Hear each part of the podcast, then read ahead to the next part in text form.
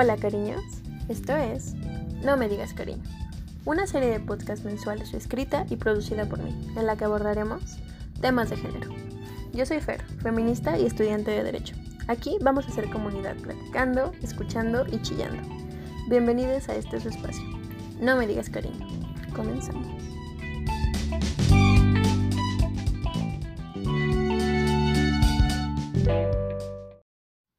Hola, ¿qué onda? Cariños, cariñas, cariñes. Espero que se encuentren bien. Hoy es sábado 12 de septiembre del 2020 y pues bueno, hemos tenido unas semanas ajetreadas en cuanto a la agenda feminista o al menos yo me siento como un poco agobiada pero muy contenta porque eh, la semana pasada, porque todavía es esta semana, el jueves 3 para ser exactos, em, pasó algo súper importante que seguro a estas alturas todos ya sabemos de qué hablo porque ha tenido una cobertura mediática bastante fuerte y pues nada, es claro que estoy hablando acerca de la toma de la CNDH sede centro o algo así, que está en esta calle de República de Cuba. Y pues bueno, justo así como fue una ventaja para, para la toma que tuviera una cobertura mediática tan grande, también es una desventaja porque creo que estamos como tan atiborrados de información que al final estamos bastante desinformados. O sea, si ahorita tú le preguntas a alguien, seguro sabe que está tomada, que las feministas llegaron, sacaron expedientes y cosas por el estilo. Em, pero no estamos como muy bien informados acerca de los motivos, de quiénes están ahí. Entonces, pues para este día ya llevan una semana y dos días en la toma, lo cual es pues muy chido porque justo el día de ayer, viernes, en la madrugada, en Ecatepec, bueno, es el, la toma la hicieron desde el jueves, creo, y para el viernes en la madrugada, o sea, no duró ni 24 horas, y llegó policía a sacar a todas las mujeres que estaban ahí. Iba a decir morritas, pero no, o sea, ya había incluso mujeres más grandes, familiares, niños, incluso una mujer embarazada. Entonces, pues, pues creo que por eso es importante resaltar que eh, en la toma de la CNDH de aquí, de la Ciudad de México, pues ya llevan una semana y dos días al día de hoy y que en Ecatepec no duraron ni 24 horas. Y pues sí quiero resaltarlo porque muchas veces hablamos de feminismo desde nuestro entorno y pues sí, o sea, no, no topamos que el feminismo es más peligroso o es más complicado o simplemente es diferente porque las sí, las situaciones son diferentes, las dificultades pues varían así radicalmente, aunque Ecatepec esté pegado a la Ciudad de México. Y pues nada, solo estar atentos y pues sí, o sea, como tratar de descentralizar la lucha feminista y que no se quede solo en ciudades grandes ni nada por el estilo porque en las periferias hay muchas morritas que necesitan apoyo y, y no, no necesariamente de nosotras, pero porque pues, o sea, obviamente las que vivimos en Ciudad de México o en ciudades grandes, no vamos a ir a enseñarles cómo hacer feminismo cuando ellas saben pues qué onda, ¿no? En sus lugares. Entonces, a lo que me refiero es que, por ejemplo, justo, o sea, creo que lo que más dio miedo fue que todo este acto de represión y de violencia lo realizaron de noche porque pues pensaron que iba a pasar un poco más desapercibido. Y, y pues al contrario, se hizo súper viral de la madrugada a la mañana, que la soltaron como a las 10 de la mañana, después de golpearlas, tenerlas incomunicadas. Entonces, a eso me refiero con el apoyo a las compas de la periferia. O sea, contribuir en lo que podamos y callarnos cuando la neta no nos toca hablar. Pero bueno, volviendo al tema de la CNDH de aquí del centro, pues me voy a remontar un poco al día de la toma, que en realidad se da por la señora Marcela, que es mamá de una víctima de violación, que es una niña, y se llama Lía. Em, ella decide atarse a una de las sillas de la CNDH para que le den atención. O sea, el hartazgo llegó al punto en que dijo, no me voy a mover de aquí hasta que me hagan caso. Y justo, además de que los días anteriores hubo como una campaña virtual bastante fuerte y bueno, más o menos, porque la verdad es que se perdió muy rápido el trending topic en Twitter, por ejemplo, em, de justicia para Lía, que es esta niña, y em, después de esto es cuando el día jueves la mamá decide atarse a la silla y muchas colectivas feministas se enteran de esto y pues le caen apoyar. Dentro de ellas está esta colectiva que se llama Ni Una Menos y que pues es bastante conocida porque ha tenido casos pues bastante mediáticos, como es el caso de Marichuy, esta chica que era acosada por un profesor y un día em, las circunstancias la verdad es que no deberían ser de importancia, entonces las voy a omitir, pero finalmente terminan con su vida lanzándola de un quinto piso el profesor y un compañero suyo. Eh, su mamá se llama Yesenia Zamudio y creo que todos la topamos por un, un video que se hizo bastante viral el año pasado en el que ella pues está hablando acerca del feminicidio de su hija y bueno, se los voy a poner. Yo soy una madre que me mataron a mi hija y yo soy una madre empoderada y feminista y estoy que me carga la chingada. Tengo todo el derecho a quemar y a romper. No le voy a pedir permiso a nadie porque yo estoy rompiendo por mi hija y la que quiera romper que rompa y la que quiera quemar que queme y la que no, que no nos estorbe.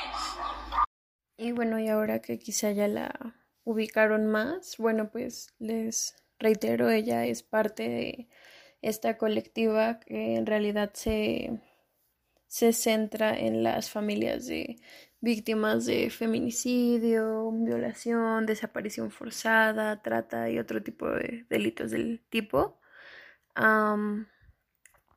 fue de las primeras colectivas en reaccionar y decir, bueno, o sea, si si esta madre y otros familiares son los que están necesitando apoyo, pues vamos a caerle.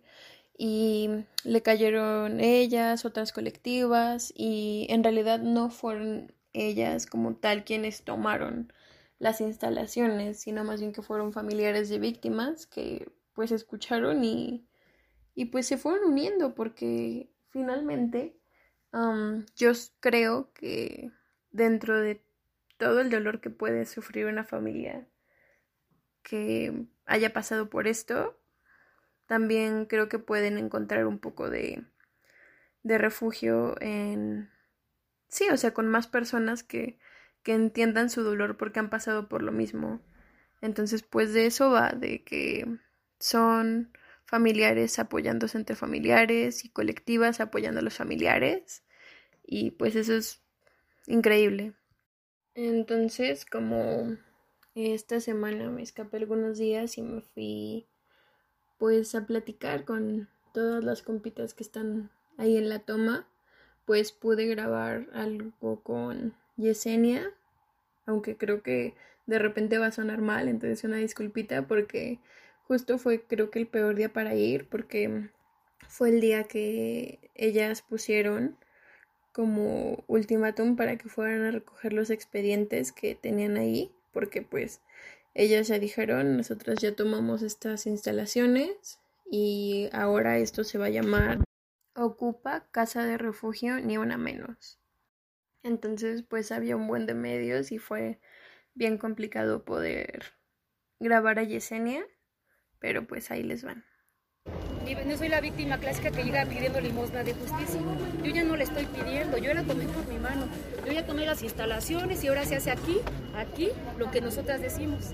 Ellas ya no tienen injerencia en, este, en, esta, en esta propiedad. Sí me gustaría que entre alguien conmigo como, pues así como interventor o testigo de que así como están las oficinas, eh, están cerradas, las vamos a abrir delante de alguien y, y los papeles meterlos en bolsas o en cajas.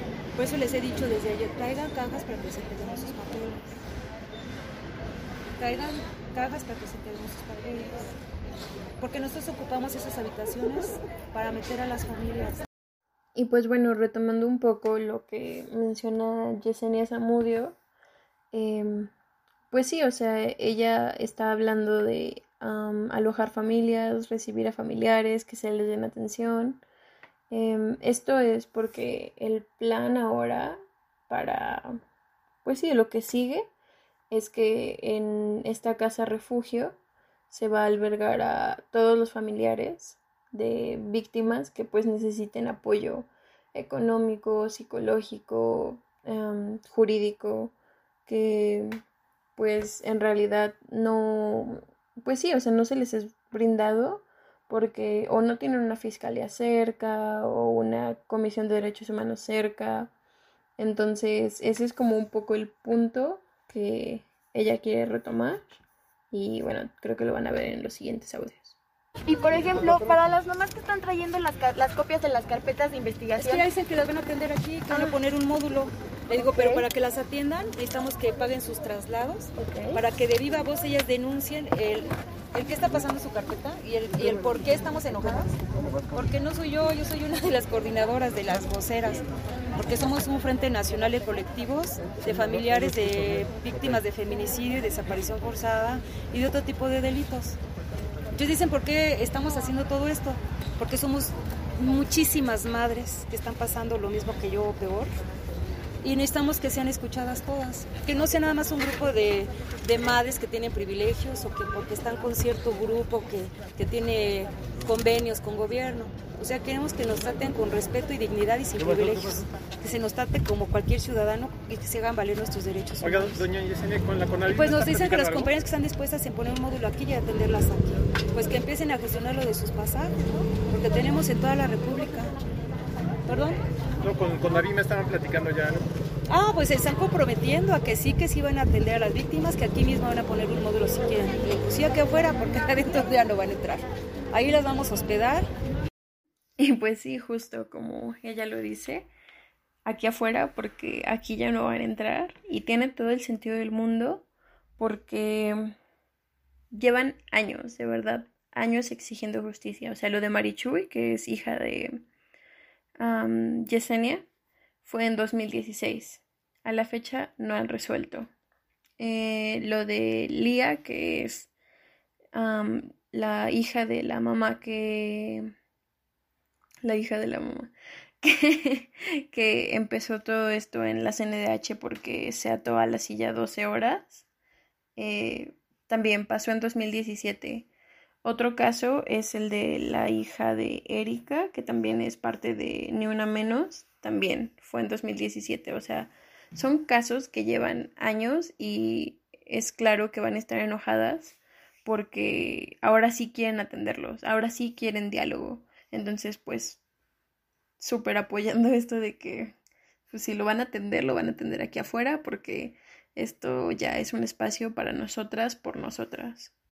Y que es como justo lo que dicen los siguientes audios, de quiénes están ahí, por qué están ahí, y lo horrible que es que algunos sectores de la sociedad simplemente no empaticen con, con sus situaciones. Yo te creo. Te denuncia. Yo te creo. Por comentar eh, que se respeten los derechos de las mujeres, nada más por eso, a las que el presidente y mucha gente dice que somos vándalas, son niñas. Son las madres de todas ellas y nos faltan lonas porque no caben todas.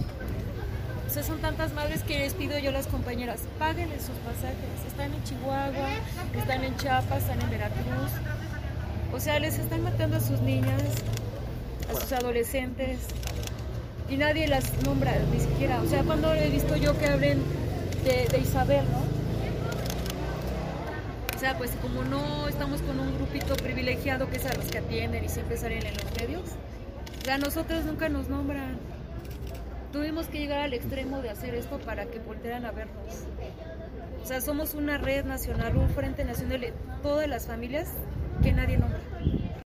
Y justo aquí creo que ella toca un tema bastante relevante para estos días, esta, estos días de tecnología en los que, no sé, o sea, es como tan fácil criticar desde tu cajita de comentarios que, pues sí, o sea, no ves el impacto que tienen tus palabras. O sea, porque la criminalización de la protesta de por sí es un tema complicado porque es el Estado el que normalmente reprime a quien sea que levante la voz, pero que además nosotros nos condenemos, por lo menos en redes sociales, a no solo a criminalizar, o sea, también a minimizar o invisibilizar los motivos por los que se, se dio este movimiento o estas protestas.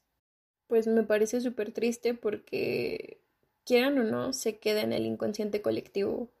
Entonces, lo que dice Yesenia es súper importante y en este caso el presidente ha contribuido bastante en lo que lleva de su sexenio a minimizar este tipo de protestas, este y más que nada, o sea, no tanto es que lo que criminalice la protesta, sino que invisibilice el problema.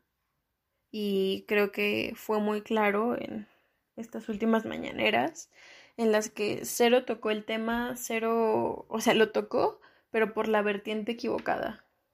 Porque, o sea, finalmente solo contribuyó a estos comentarios de ay, es que esas no son formas, ay, es que, ¿cómo quieren que les hagamos caso si hacen esto? Y en realidad lo dijo por unas pinturas que fueron intervenidas, que creo que la que más se ha hecho viral es la de Madero, con los labios pintados, las flores y eso. Y en realidad, pues tiene un trasfondo bastante fuerte porque, como ya lo he comentado, eh, Erika es la mamá de una niña víctima de violación en 2017 que ahora tiene 10 años y ella está en la toma, está con su mamá, convive pues con todas las familias, convive con diferentes compañeras de diferentes colectivos y justo las florecitas que tiene como en el cuello y los labios rojos, ella se los pintó y bueno, también tengo una entrevista con Erika, que es la mamá, y creo que ahí podrían escuchar mejor la, pues sí, la historia.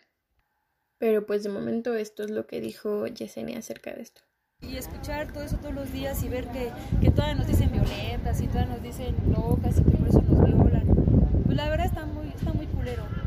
Y que todo haga el ridículo este señor y diga que somos vándalas porque lo hayamos honrado.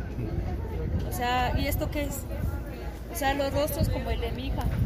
O sea, eh, a él, él no le mueve un sentimiento, no le escurre una lágrima. Y es que claro, o sea, como ella misma lo dice, a él no le escurre ni una lágrima porque no tiene nada de empatía con estas personas que pues están pasando por situaciones súper complicadas y a las que solo están revictimizando, atrasando sus procesos, no haciéndoles casos, o sea, porque la realidad es que Muchas veces antes de esta toma, este colectivo de Ni Una Menos se paró, no sé, N cantidad de veces en Palacio Nacional para tratar de hablar con el presidente, para exponer sus casos, para que les dieran atención. Y mira, bendiciones, es más fácil decir en este momento en tu mañanera que esas no son formas y que seguramente tienen algún tipo de interés político contra ti. Pero bueno, esto lo dijo Yesenia el día 8 de septiembre. Para el día 9 de septiembre eh, ya habían acordado una cita con la secretaria de Gobernación, Olga Sánchez Cordero. Em, entonces esto fue el día 9 de septiembre, que también tuve oportunidad de estar ahí y es cuando platiqué con Erika, a quien ya les mencioné. Y pues nada, solo espero que sus palabras les muevan tanto como a mí.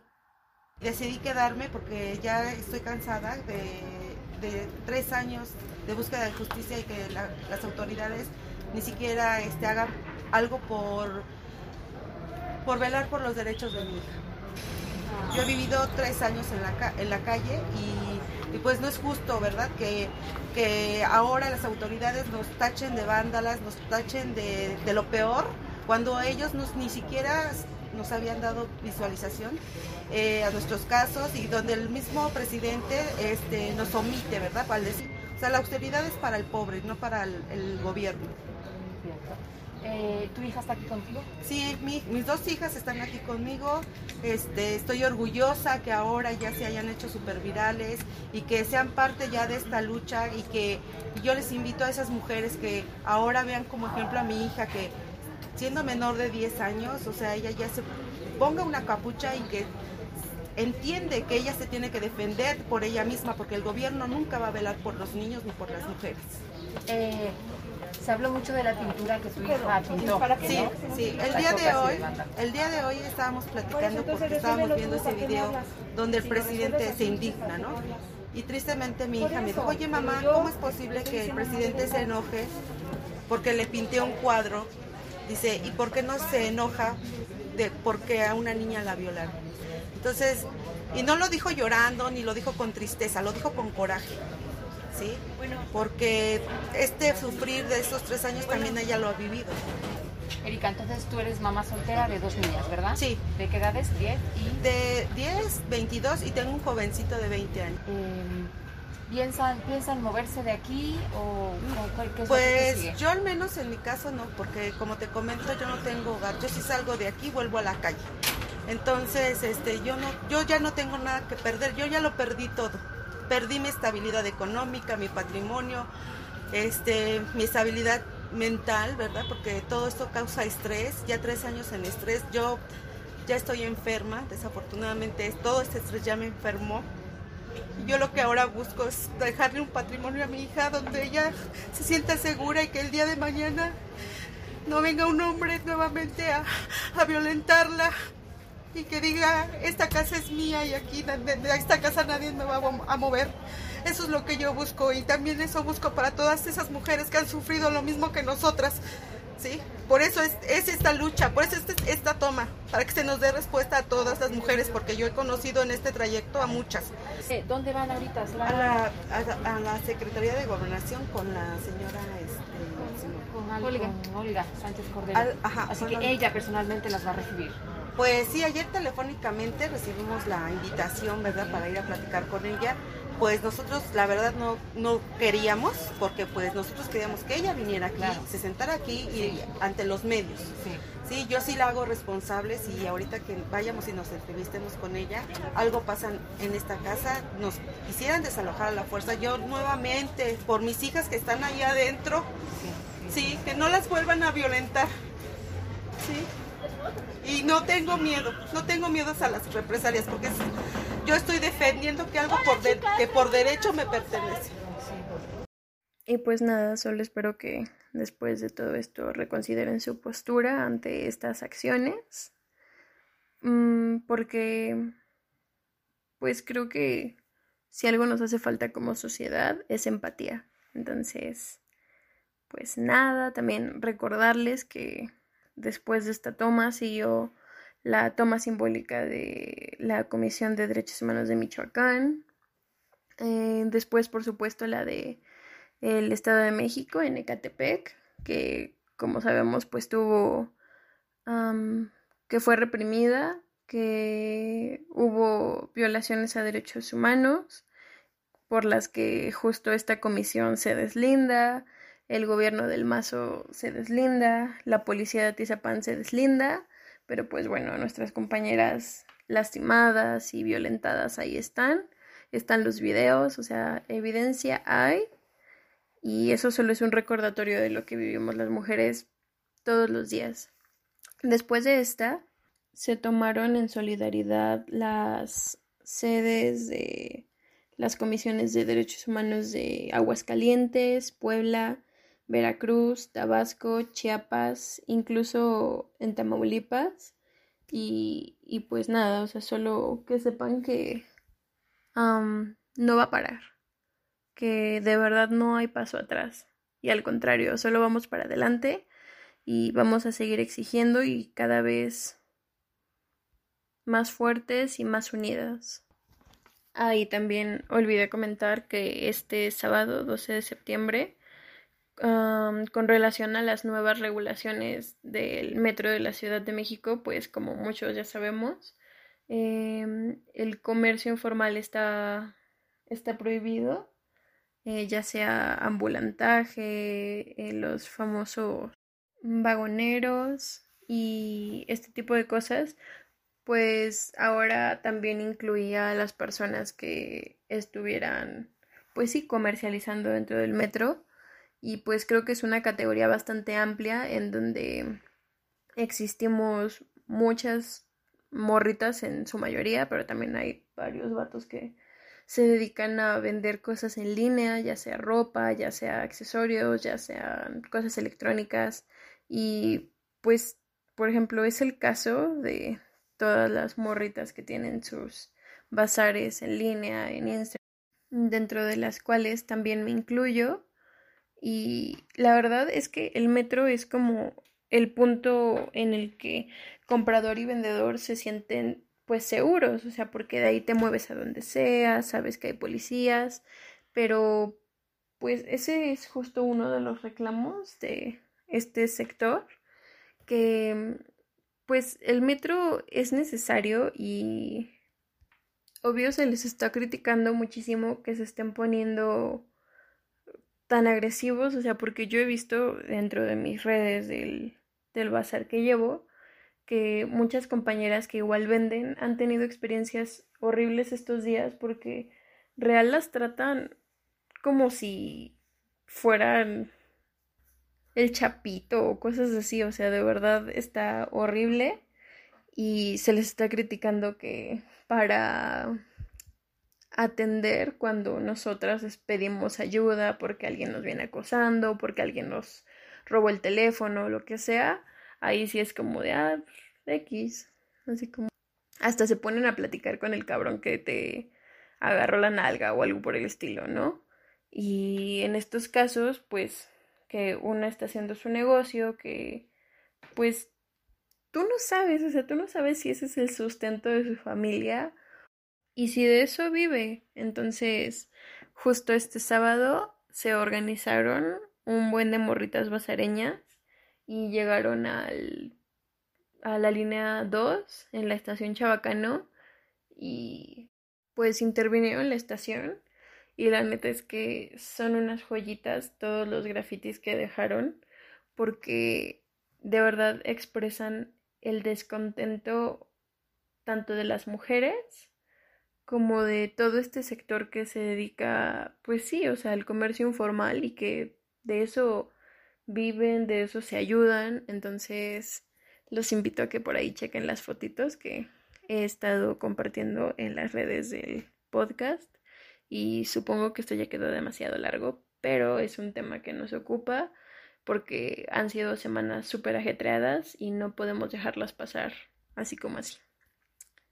Pero bueno, si llegaron hasta aquí, les agradezco, les mando el beso y les recuerdo que las donaciones para apoyar a todas las compas que están en, en la toma pues siguen abiertas. También por ahí las he compartido el número de cuenta, que es el número de cuenta de Yesenia, es su número de celular para que en cuanto hagan el depósito pues puedan confirmar con ella y enviarle el recibo. O bien pueden hacer sus donaciones directamente. En realidad lo que más se necesitaba era comida, pues víveres, básicamente, ropa, ropa de mujer, ropa de niño, eh, productos sanitarios y ahora eh, vi que estaban pidiendo como guantes de electricista, cuerdas, este, si alguien igual tenía una planta de luz que pudiera donar o rentar a un precio chido, pues igual las donaciones están abiertas, entonces pues acérquense porque la neta es una experiencia muy chida em, poder ayudar aunque uno no puede estar ahí presente.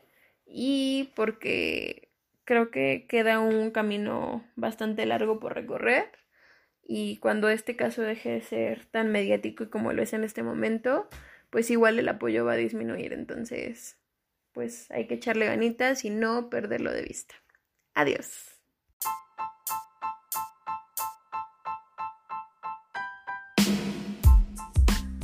Encuéntranos en redes, en Twitter, Instagram como No Me Digas Cariño y mi Instagram personal, YosariMB.